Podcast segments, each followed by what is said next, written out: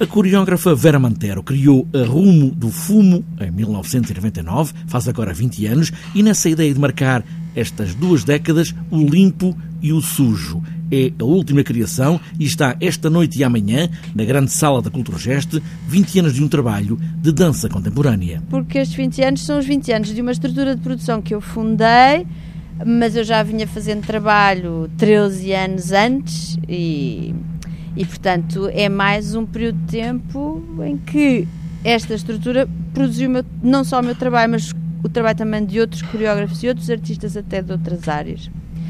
E sim, espero que estejamos na via de contribuir de uma forma positiva para a continuação de um certo tipo de arte que se quer experimental, que se quer que faz tentativas, faz experiências, faz não se quer instalar em fórmulas. O limpo e o sujo está relacionado com essa ideia de vivermos dentro de nós próprios e dentro deste planeta onde habitamos, o subjetivo e o sustentável. Uhum. Sim, é, é. Esta peça foi estreada no âmbito de um ciclo que aconteceu no Teatro Maria Matos, então dirigido pelo mesmo diretor que agora está aqui, que é o Marco de Puter, aqui na Culturgest.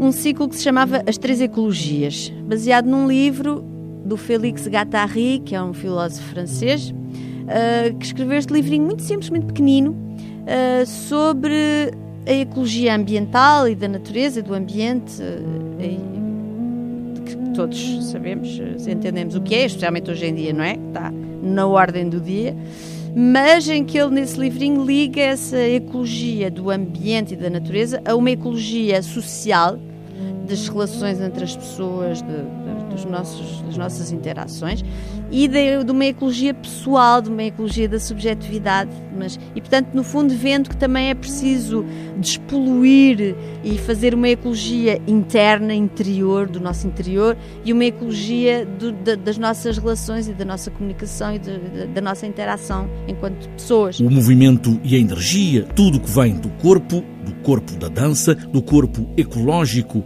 que se movimenta, mas que precisa de espaço nesta terra equilibrada. Sim, e esse espaço só existe se houver, uh, se, se tivermos governos e ministérios da cultura que tenham uma ideia uh, de que a cultura e as artes são essenciais para a nossa existência e para o nosso entendimento de nós próprios. Vera Mantero, que remeterá o fumo neste planeta.